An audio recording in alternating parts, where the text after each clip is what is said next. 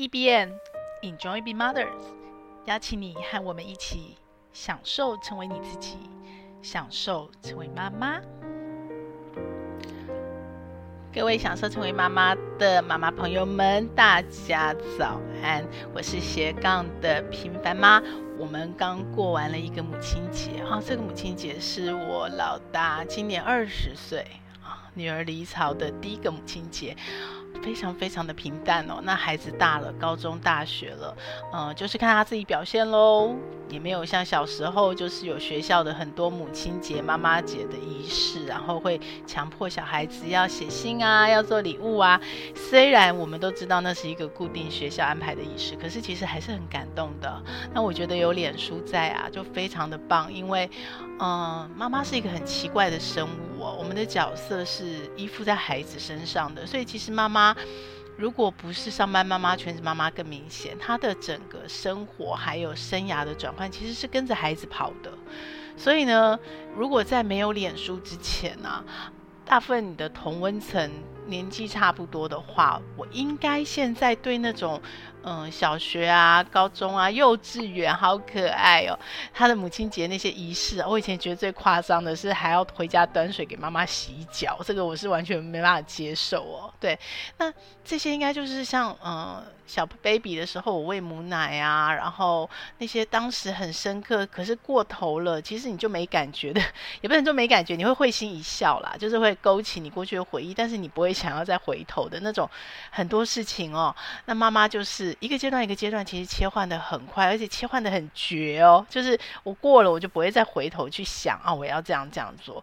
所以呢，可是脸书出现以后就很好玩，就是我的朋友很广，尤其是很多妈妈朋友。所以呢，不是只有同温层哦，就是我也看到很多同温层跟我一样，到了五十岁了，孩子大了，我想怎么过母亲节的？大部分就是一起去出去吃个饭，然后家里有女孩的可能会。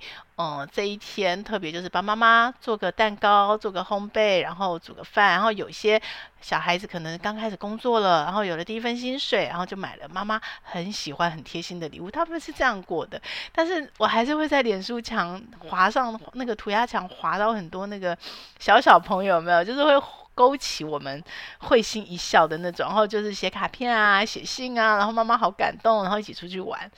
非常的有趣哦，那这是一种，我我觉得啦，这就是我想说成为妈妈的其中一个环节哦，就是很多人生的体验，你过去就过去了，但是那个当下因为太深刻了，所以其实你在回头的望的时候，你会会心的一笑，你会觉得哇，我当初这样过来的，哇，当初好幸福，可是你不会再。想要回头哦，你会享受现在这个当下，然后现在这个当下做什么事情，然后继续再往前走哦。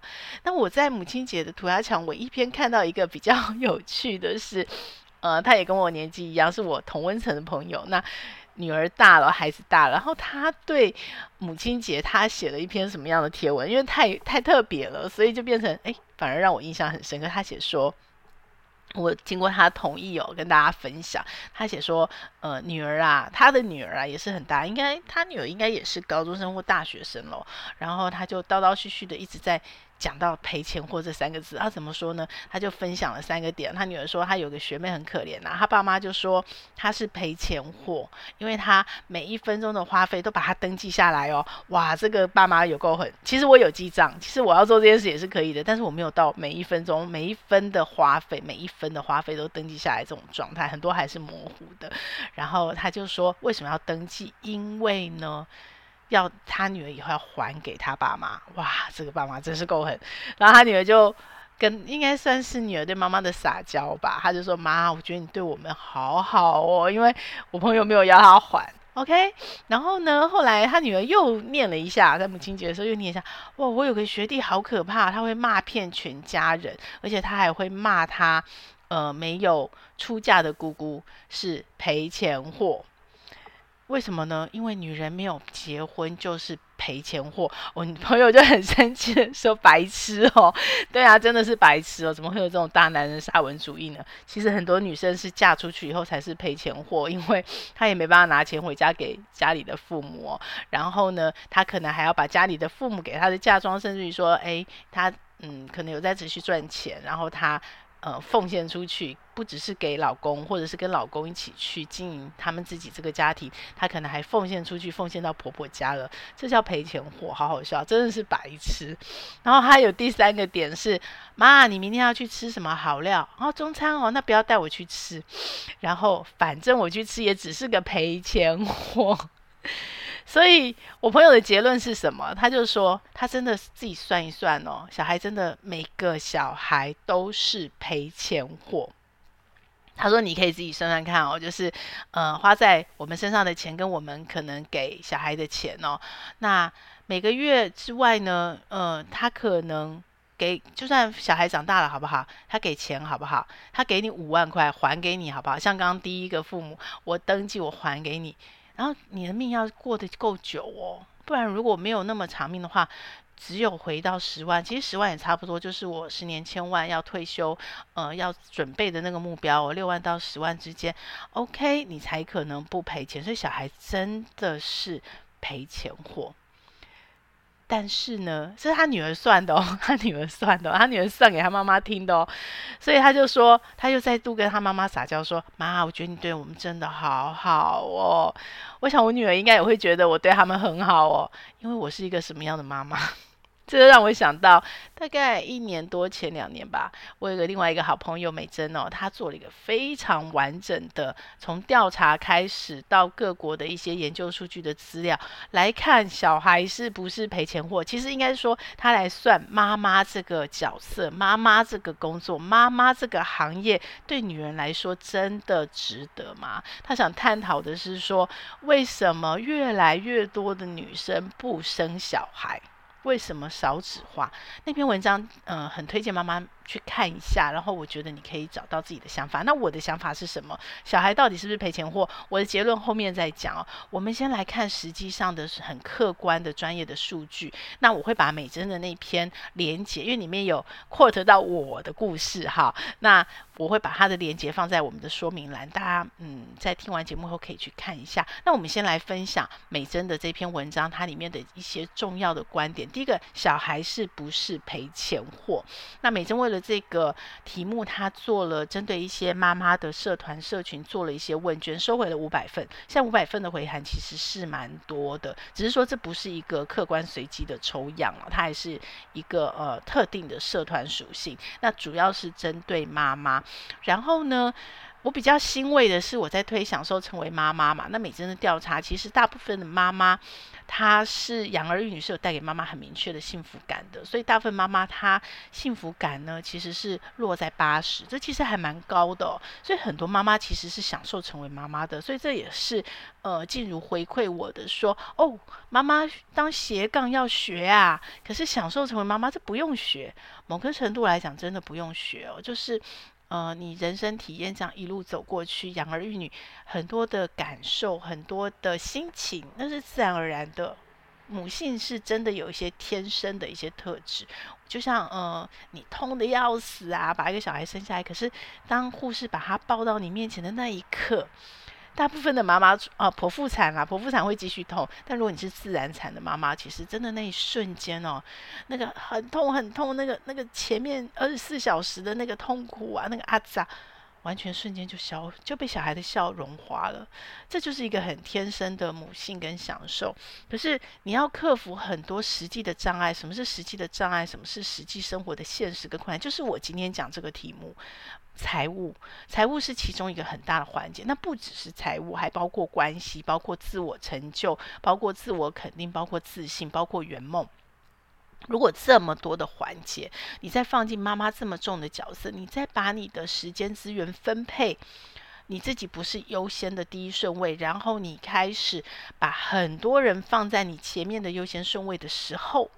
你要享受妈妈这个角色，我个人觉得这还是要透过很多的学习哦。好，那我们回到美珍的这一份问卷，这份问卷是呃不是现在做的，它其实已经有一段时间是二零二一年，也就是两年前的五月九号，也就是母亲节这时候做的，非常非常，其实两年了，我觉得没有太大的变化哦。然后它里面得到的答案是什么？是如果养一个孩子，通常是多少钱哦？那美珍这个问卷用感觉问到的是一个孩子哦，超过五百万。一个孩子超五百，这个数字很夸张吗？我们不是讲说孩子要出国游学哦。如果你要帮一个孩子准备他出国念书，他又拿不到任何的奖学金，基本上你要再多准备两百、三百，甚至到五百万，看他念什么学校，在什么国家。OK，学费加生活费。所以，如果你要养一个你准备送他出国念书的孩子，至少要一千万。这不是一个感觉的数字哦。那你想想哦，像美珍家是三个孩子，他要一千五百万；我们家是两个孩子，要一千万。这个还是一般养。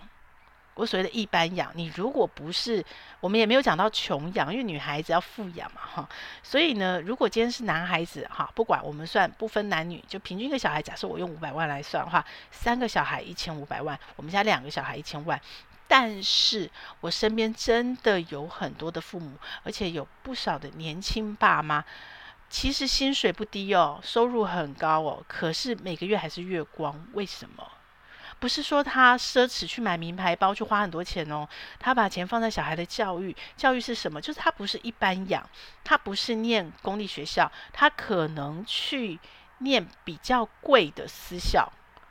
或者是他可能去尝试比较呃，不能讲奢华，应该讲比较独特的，因为物以稀为贵嘛。当使用的人少的时候，他所有的成本分摊会比较高，所以他去读比较特别的实验学校。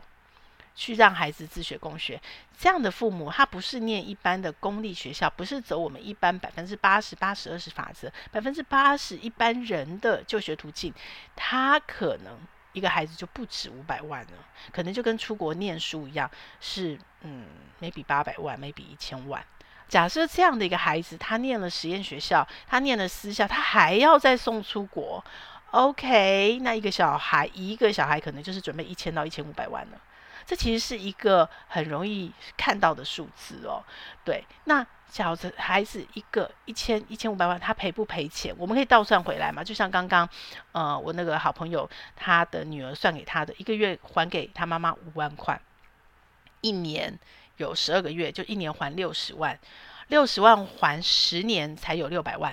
OK，那什么时候孩子会开始还钱的时候？不可能在他，呃，可能刚毕业的时候会还一点点呐、就是。大部分的小孩可能是母亲节啦、过年啦、逢年过节的一些小红包，OK，很少孩子会每个月还。好，那真正是三明治族群时候压力最大，因为那时候我们的收入到最高嘛。可是呢，我们也要养家，所以我们能够还给父母，尤其是女孩子能够拿回娘家还给父母的那个比例相对是低的。就算有，他也要还到二十年、三十年。六十万，他才能还到一千五百万到一千八百万。二十年、三十年，一个孩子在你五十岁的时候，我们现在五十岁嘛，孩子二十岁出社会，他可能要在三到五年才会真正开始赚钱。好，就算那时候他就很棒，开始还，而且每个月还你五万块，有没有可能？不可能。现在孩子的薪水三万多块，扣掉他在外面如果不住家里，他的房租、他的吃住，他怎么可能还你五万块？五千块。好不好？一个月孝养金还你五千块，而且持续还你三十年，铁定赔钱，对吧？我们用这样算就知道，铁定赔钱，他还不了你。在你的有生之年，就算你活到九十岁，四十年，好不好？一个月还五千块，十二个月六万块，六万块乘以四十年，也不过两百四十万。我有没有算错？我应该没有算错吧？赔大钱了，对吧？一个孩子，你把他养大到二十岁就要五百万了，他还还你不到一半。但是当然有可能，有可能后面不会是一个月五千块嘛？有可能一个月是一万块、两万块、三万块，甚至五万块。其实孝养金能够，除非孩子赚大钱，否则他能够一个月给到爸妈五万块，我想也不多，也我想也不多。以台湾现在的状况，好，这个是我们用数学算出来的理论值。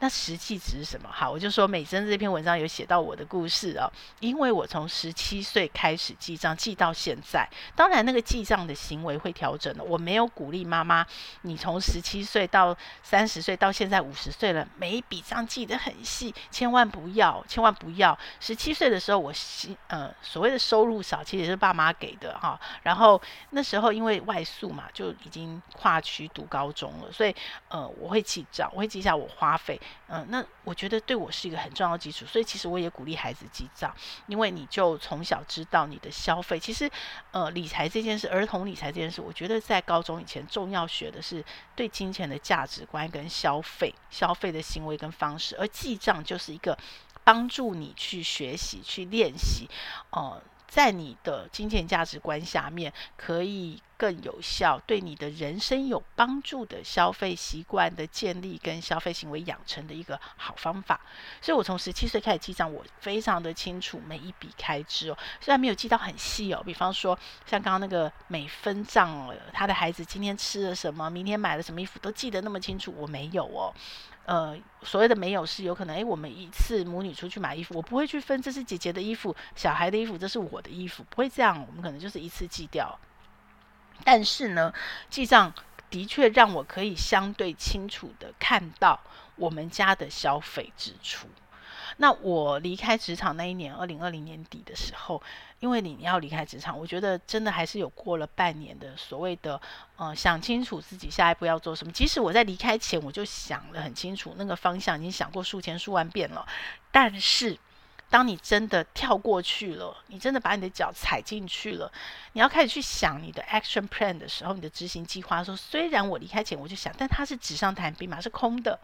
你真的跳下去以后，你要开始实战了，你还是要再想清楚。所以我大概花了半年的时间去转换。那半年是我最舒服的时候，没有压力的时候，去转换。呃，我离开职场没有固定每个月的薪资收入的时候，我们家的经济突然从我这边嗯掉下来，就是一个很固定的收入，嗯养家。然后到我离开职场那一刻，我跟先生大概一半一半了。然后。这样的一个状态下，我的消费，我们家的消费是什么状态？其实我账都清清楚楚。这也是因为有这个记账的习惯行为跟这个数据的累积，我可以清清楚楚的做我的决定。我什么时候要做转换？我什么时候那转换我要什么配套？我要怎么做？所以我可以清清楚楚的做出我的决定，然后我可以清清楚楚算出来说，我要继续赚钱，为了生活生存赚钱，我要赚多久？我为了我的十年千万退休计划，我要赚多少？这都是可以清清楚楚算出来。但是我知道很多家庭，很多妈妈是没有办法的。因为他不记账，他是没有办法，他是模糊的。那如果你是模糊的，你做的任何财务上的计划，还有你的信心、你的坚持度，就会受到很大的影响，你就很难纪律的坚定哦。好，因为我有记账，所以我那时候算了，呃，到我离开职场每个月，而且因为我职场的生涯没有中断，就是只有中间稍微转换工作的时候休息个一两个月，但因为工作都是先找好的，所以那个其实都不算中断，都是在一个很明确的状态。下可以规划你的财务跟经济状况的情况下，所以这样子我持续没有间断的工作，我一个人贡献我家里的收入就差不多三千万，哎，好多哦！天哪，我赚三千万，这个啊很骄傲很自豪哦，就是以身为一个女性。可是你以为这个数字很很特别吗？其实没有哦，我没有特别赚的特别多，就是。可能就我自己很努力来讲，然后我自己爬到我职场的呃位置上来讲，这个收入不算差，然后我对我家的贡献也不算差。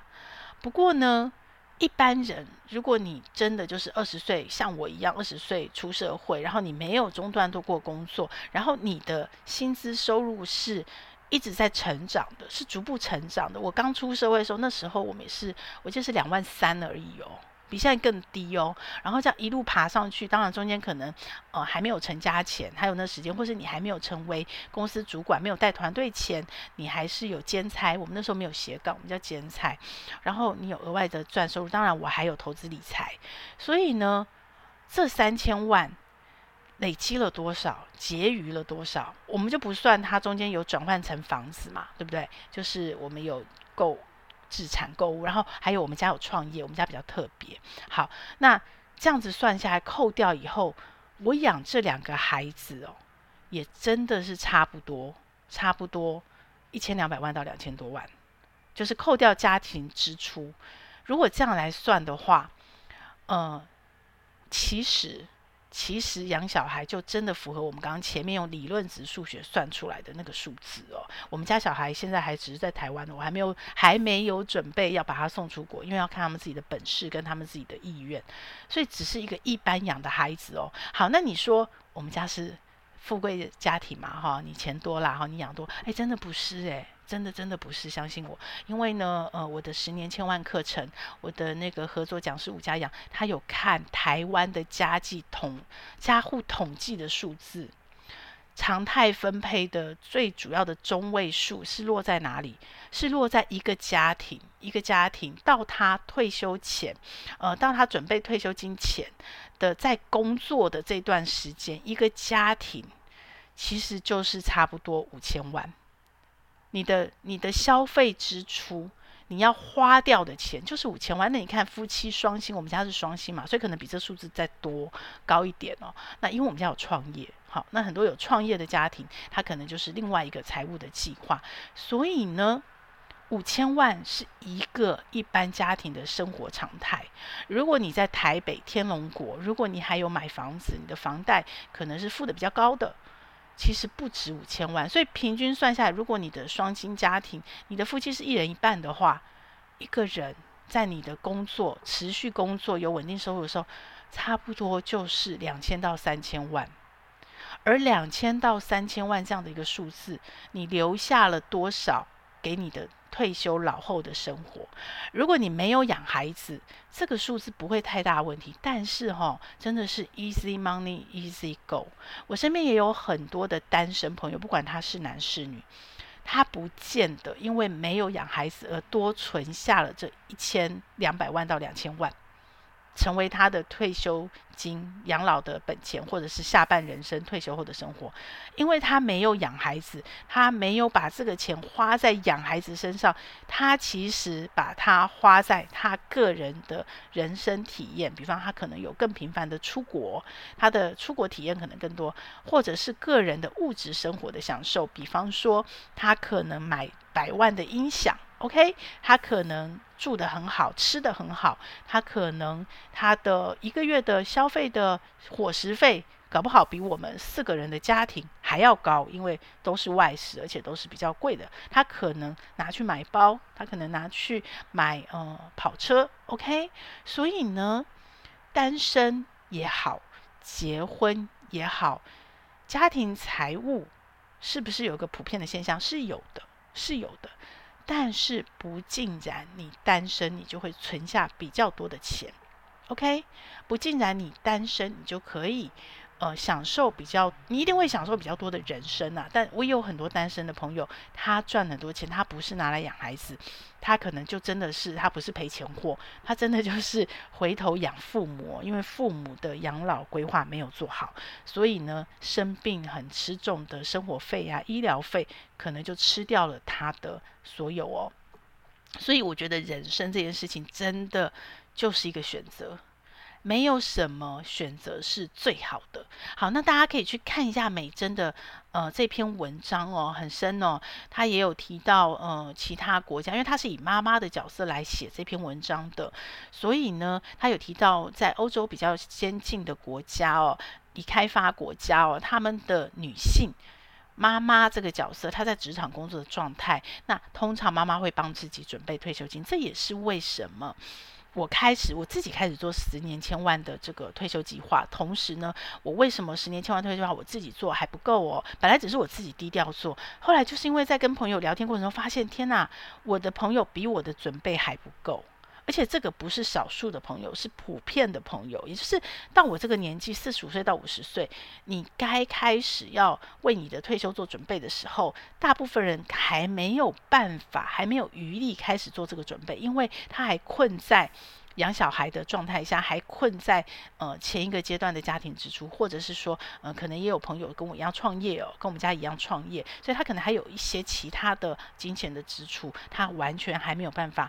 抽出来准备退休金，可是呢，最后这十年哦，黄金的十年，是我们希望六十五岁退休以后，能够有更高的自主性、更高的自由度的选择的情况下，你要做财务自由的最后这十到十五年精华期、黄金期，真的是黄金期，因为这时候小孩子有可能就开始出去工作了，你不用再养他，就算你他没有拿钱回来，你不用再养他，所以很多钱我们就可以累单身，有没有？我如果还有持续收入、持续赚钱、持续主动工作的现金流进来的话，这段时间是你准备你退休金的黄金期，错过了很可惜，错过了真的有可能就变下流老人了。那在欧美，他们很多女性其实是跟男性一样工作，即使她是妈妈，她是跟男性一样工作到六十五岁的，所以她有政府的退休金哦，本身就有，不是只靠。呃，家里唯一的收入来源可能是先生哦，不是这样哦。那她也不是全职妈妈，她是上班妈妈，所以她也会有她自己的财务的规划、经济独立的财务规划跟退休金的准备哟、哦。好，那这又回到美珍在这篇文章，我觉得我最。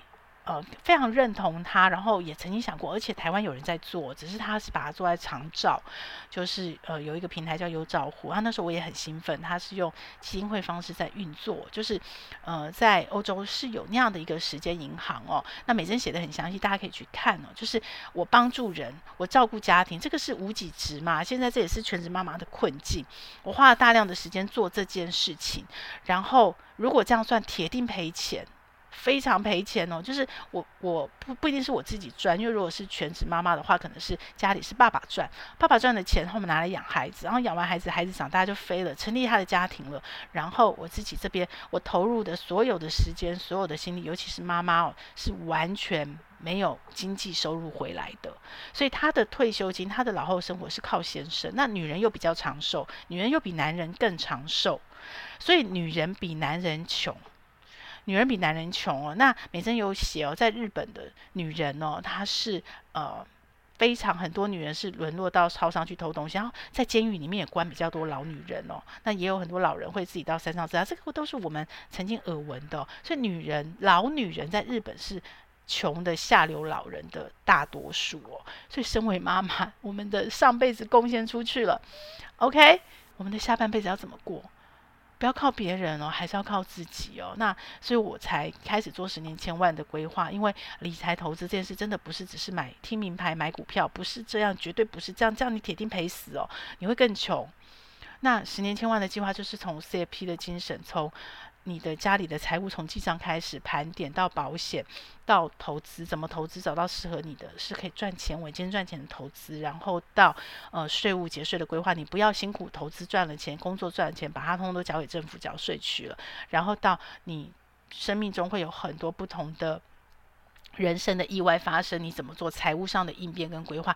你必须要有一套整套的概念，你才有办法把家庭财务这件事情，你自己一辈子的财务做好规划，然后同时不只是规划，是实际去实行，然后我们彼此还会互相的取暖打气哦。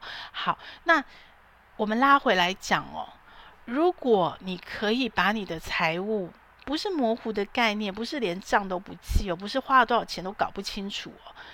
你是为自己负责任，即使你是妈妈，OK，你不只为你的家负责，你也为自己负责任。如果你是可以把财务这件事情握在心里很清楚明确，然后你为自己的幸福负责，你为自己的退休负责，你为自己的老后生活负责的话，好的面向、积极面向就是孩子离巢以后不跟你拿钱了，我们不指望他拿钱回来，但他不伸手跟你拿钱，他不啃老的话，你就可以有。长达十年、二十年、三十年，去把你养儿育女那段时间放下的很多事情，包括你的梦想，或者是你养儿育女过程中你发现你的兴趣，但是因为孩子长大了，他又到下一阶段，你可能没办法跟着做。比方说，我有一段时间在荒野的时候，陪着他们玩自然，玩得很疯哦，然后陪着他们一起呃做烘焙，做的我很开心。可是后来孩子再大了，我们。就离开荒野了，我就不能再去自然玩。这些放下的东西，在你孩子离巢后，你没有什么包袱了。如果你还能够财务自由，持续有收入，不管那个收入是呃你主动投入时间赚的工作收入、现金流，还是你被动投资，或者是被动呃创业，它理财的收入、被动的收入进来都好，你就可以去把你曾经放下的这些事情捡起来。然后再继续做。那你说赔钱吗？我就不认为他赔钱了，因为你在你养儿育女的阶段中，你其实是把金钱转化成很多很多梦想的种子，把它转化成很多很多生活的体验。于是，让孩子离巢后的你这段时间，如果你能财务自由的话，你如果对自己负责，你就可以把那些养分，让那些种子让它长大。所以，它其实是一种投资。你从投资的角度看，不是从消费的角度看，它就不一定赔钱，因为有前面这段经验的体验的累积，这个种子的发芽跟种子埋下来，你才有后面这一段。它可能是梦想的实现，它可能会直接回馈你经济价值。比方很多妈妈在五十岁以后创业，其实五十岁以后创业的妈妈成功率是相对高的。那在台湾也有一些，呃，我记得是什么凤凰还是什么飞凤专案，其实有很多的妈妈创业哦。那呃，包括我的好朋友。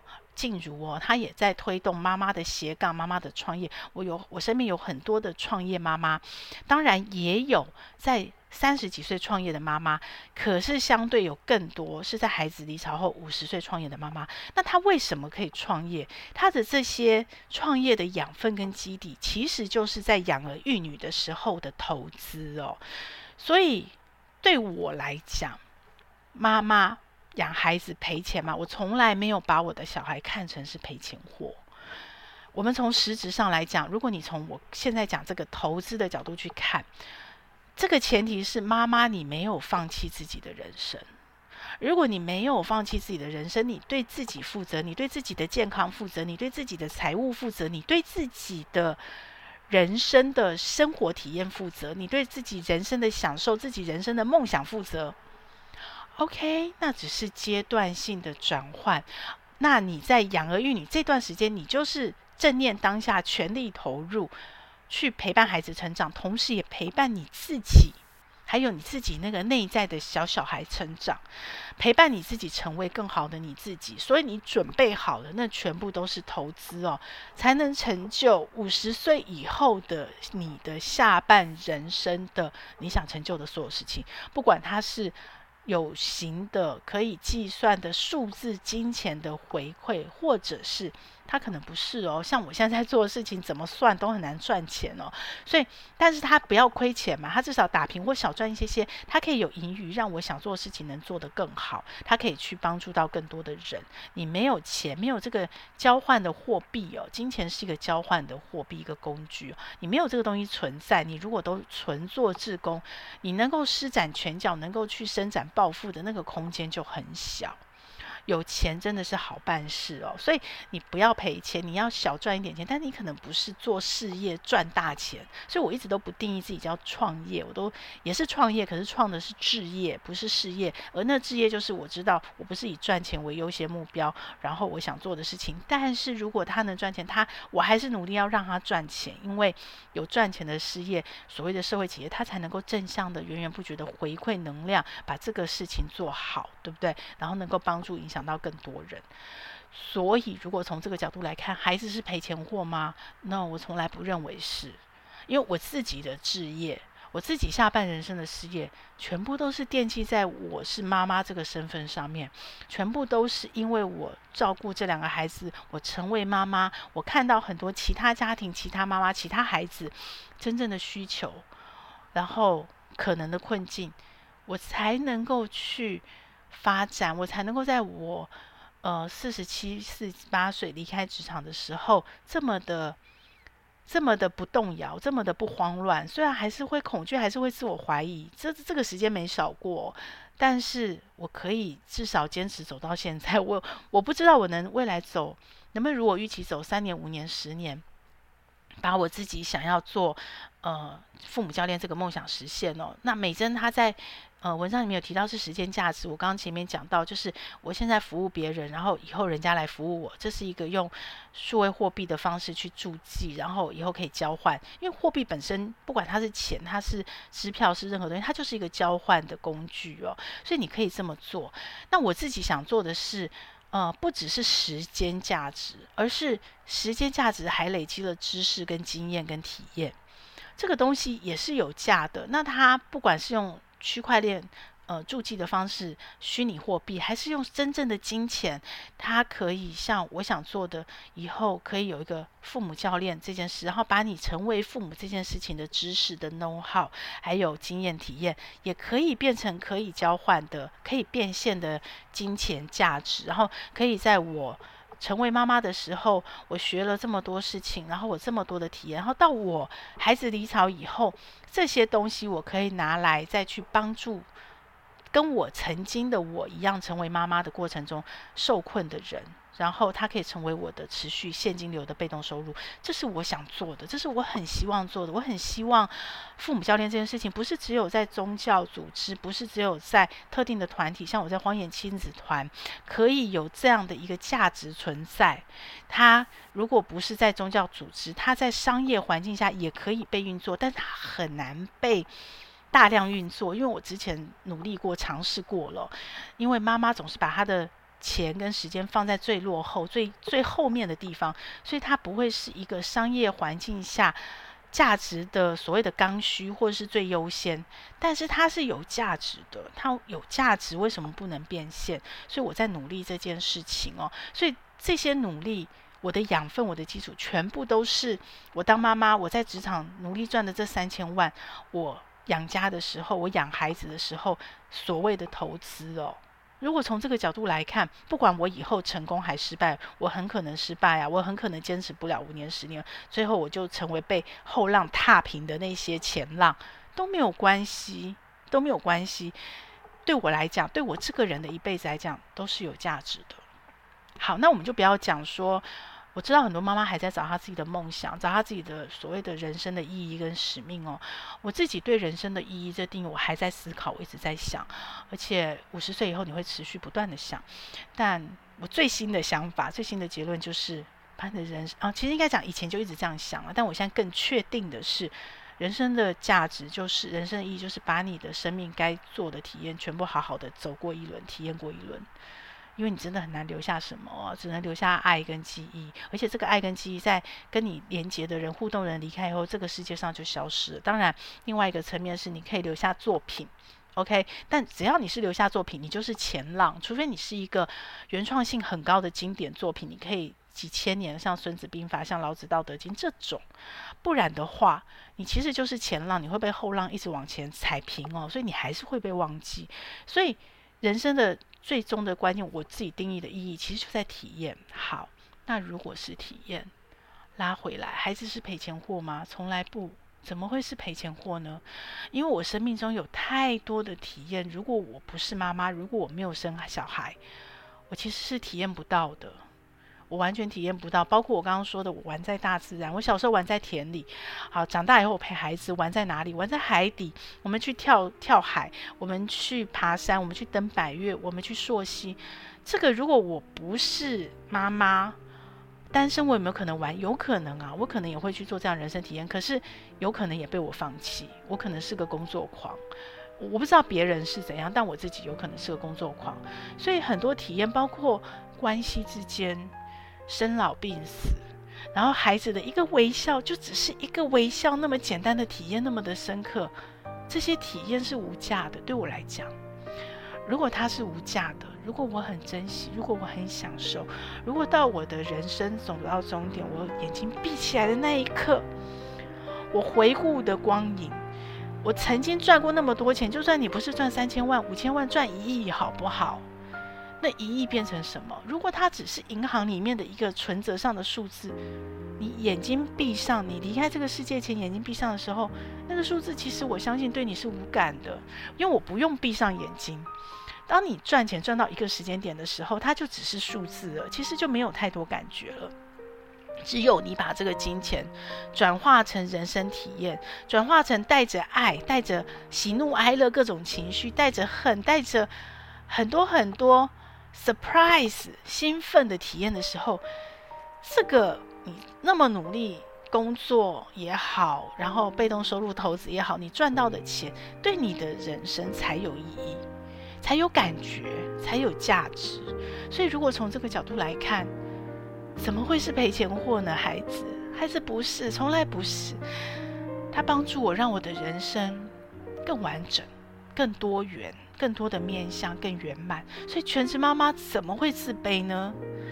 你要觉得你幸福啊，不是金钱上的富有，但是人生体验上你可以很富有，这是你的选择，你可以让自己。变得很富有，就看你要投入多少，你要怎么陪伴孩子成长，陪伴你自己内在那个小小孩成长，陪伴孩子成长过程中，孩子是妈妈的父母的老师哦，真的不只是孩子的童言童语教你，因为他很单纯嘛，教你的什么话，其实我觉得还有很大很大的一部分是因为你成为了父母，所以你学习，你学习了更多的面向，非常多的多元的面向，你学习了生活的各种面向，所以你学到，而。孩子成为你的老师，孩子成为老师是他给你一个机会，让你去接触，而且你是被迫的，从被迫到你选择，到你开始享受其中，然后你透过学习，你成长，然后你成为一个你更想成为的自己。我我现在我觉得那是一个阶段的演进哦，从更好的自己到嗯、最好的自己，到你想更好你想成为的自己。我现在其实只是觉得。每一个人都可以成为他想成为的自己，这才是最大的人生的自由跟幸福。没有更好，没有最好，因为这没有什么可以比较的，很难比较。每个人都不一样，每个人有自己期待的最好。而你如果达到你自己期待的最好，就是你想成为的你自己。下半人生的幸福也好，整个人生的幸福也好，有孩子来圆满我们，来丰富我们。其实。妈妈也好，爸妈、爸爸也好，我们每一个人哦，其实就是成为更想成为的自己前进。因为你成为更想成为的自己了，所以你可以享受你这一辈子，享受你的人生。所以我们可以贴上妈妈这个标签角色后，享受成为妈。这个节目会在各大 Podcast 平台播出。如果你喜欢我们的节目，欢迎你把节目分享给你的亲朋好友哦。也非常的欢迎你留言告诉我你想听什么题目，告诉我你享受成为妈妈的诀窍。也欢迎你在我们的说明栏有一个连署签名，跟我们一起签名，一起享受成为妈妈，享受快乐，也享受痛苦。让我们一起来享受成为妈妈。